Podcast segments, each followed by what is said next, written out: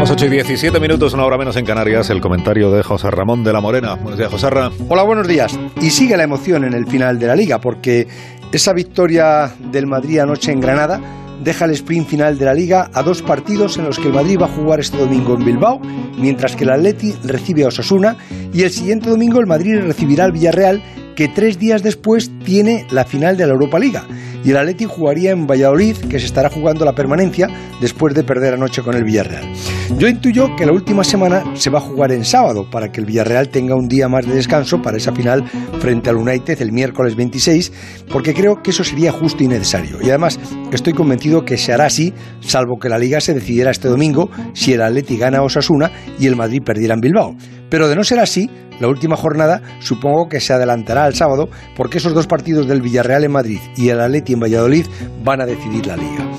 Fue admirable el partido que ganaron anoche en Granada los chicos de la cantera del Real Madrid, porque fueron ellos realmente los que cargaron con la responsabilidad de seguir peleando la liga cuando Zidane dejó Madrid a Marcelo y puso no sé si lo que él deseaba o lo que le quedaba, pero tanto Marvin como Miguel Gutiérrez, que da ese pase del primer gol a Modric, e incluso Rodrigo, que no es canterano, pero que con 20 años no se le puede llamar otra cosa.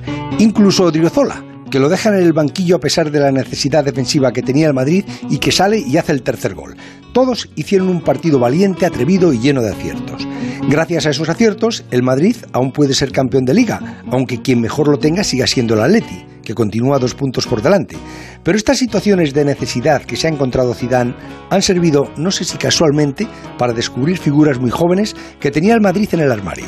Militao, 23 años, Miguel Gutiérrez, 19, Marvin, 20. Y es que de las grandes crisis salieron las grandes generaciones de futbolistas. En el Madrid aquella quinta del buitre, en el Barça la de Messi y en el Sevilla la de Sergio Ramos y Reyes. Ahí están los mejores ejemplos, porque desgraciadamente cuando salen estas generaciones canteranas no son los entrenadores quienes se atreven, es la necesidad que les obliga a ponerlos.